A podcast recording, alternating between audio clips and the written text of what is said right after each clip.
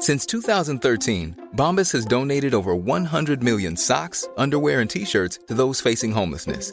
If we counted those on air, this ad would last over 1,157 days. But if we counted the time it takes to make a donation possible, it would take just a few clicks. Because every time you make a purchase, Bombas donates an item to someone who needs it. Go to bombas.com slash ACAST and use code ACAST for 20% off your first purchase. That's bombas.com slash ACAST, code ACAST. Te lo cuento, te lo cuento. Tu dosis diaria de noticias.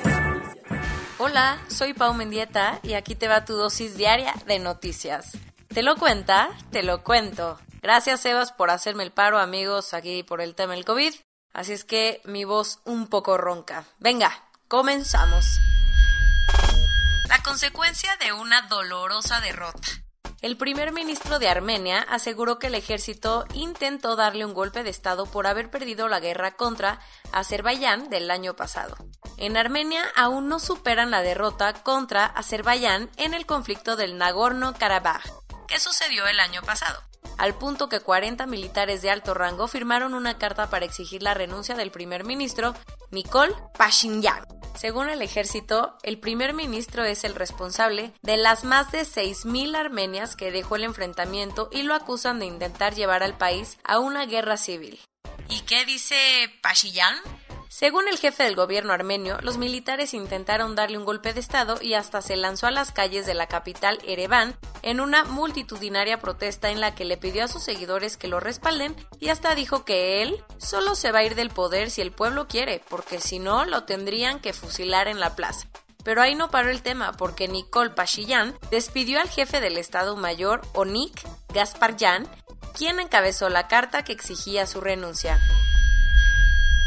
Lo que ya veíamos venir se confirmó ayer, cuando el INEGI dio a conocer que el Producto Interno Bruto de México cayó en un 8.5% durante el 2020, el peor desplome en más de 90 años.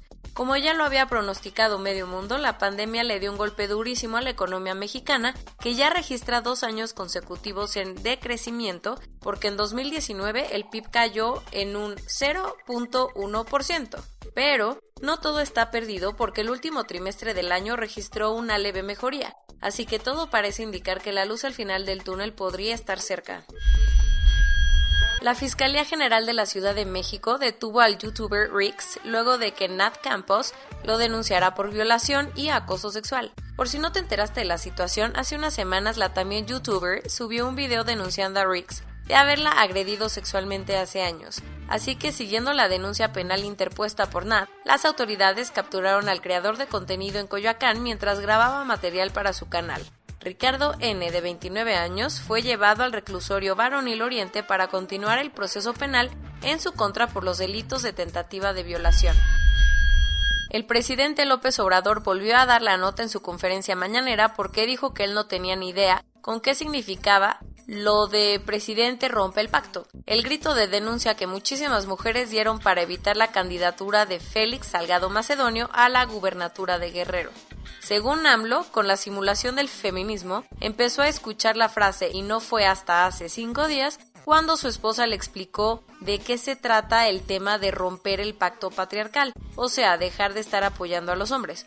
Obvio los dichos causaron muchísima polémica y molestia entre feministas.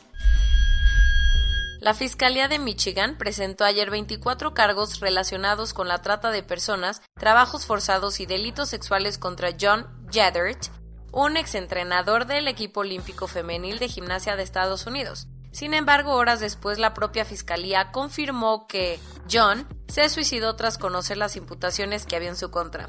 Los delitos de este sujeto de 63 años y quien dirigió a las atletas que lograron la medalla de oro en Londres 2012 salieron a la luz cuando las autoridades investigaban a Larry Nassar, el médico del equipo de gimnasia y quien fue sentenciado por abuso sexual.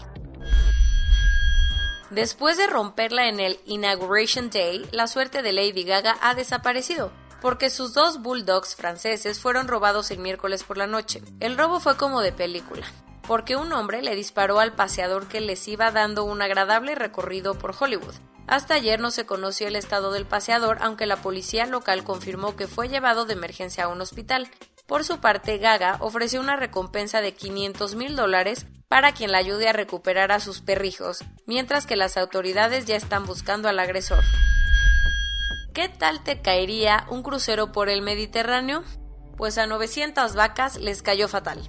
Resulta que el barco Karimalá, de bandera libanesa, tuvo que regresar al puerto de Cartagena, en España, de donde salió hace dos meses luego de que ningún puerto del Mediterráneo los recibiera. La negativa de las autoridades portuarias de Turquía y otros países de la región es porque argumentan que las 900 reses que van a bordo tienen alguna enfermedad. Lo peor es que otro buque con 1.776 vacas está en la misma situación en Chipre, a pesar de las críticas de defensores de animales.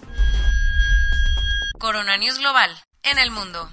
A nivel global ya hay más de 112.959.000 casos y hasta ayer en la noche al menos 2.506.000 personas habían muerto. En México se estima que 2.069.370 personas han enfermado de COVID-19, como yo tu servilleta, y desafortunadamente 183.692 han muerto. Esto quiere decir que en un solo día se registraron 877 nuevos fallecimientos y 8.462 contagios. Lo bueno, ok, ok, vamos a lo bueno. Lo bueno es que se pusieron 162.263 dosis, por lo que 2.088.813 personas ya han sido vacunadas. Bueno, ahí seguimos con áreas de oportunidad, ¿no? La Secretaría de Salud dio a conocer que el subse Hugo López Gatel tuvo que recibir oxígeno complementario ya que sus niveles de oxigenación bajaron un poco. El secretario de Hacienda, Arturo Herrera, informó que para julio cerca de 80 millones de mexicanos ya habrían sido vacunados. Ah, pues, pues vamos bien, vamos bien pegados a la meta. La vacunación también está haciendo todo un negocio, al punto que Moderna espera recaudar cerca de 18.400 millones de dólares por su vacuna contra el COVID. haciendo negocio, ¿no? Así. Grecia y Austria le han pedido a los demás países de la Unión Europea que adopten pasaportes de vacunación con el fin de permitir que el turismo se reactive en el verano. A pesar de la necesidad de recuperar al turismo, Vanuatu, un pequeño país isleño en el Pacífico, no terminará su esquema de vacunación hasta finales del 2023, según dijo el ministro de Salud. Y si nosotros no nos ponemos pilas, pues ¿Qué les digo? En un nuevo estudio realizado a 1.2 millones de personas en Israel, los científicos comprobaron que la vacuna de Pfizer logra reducir la mortalidad en un 72% aún con una sola dosis. Las farmacéuticas Pfizer y BioNTech ya están analizando dar una tercera dosis de su vacuna, así como desarrollar una nueva versión del fármaco dirigida especialmente a la variante sudafricana del SARS-CoV-2. Y esto es todo por hoy. Nos vemos la siguiente semana con tu nueva dosis de noticias. Pau Mendieta se despide.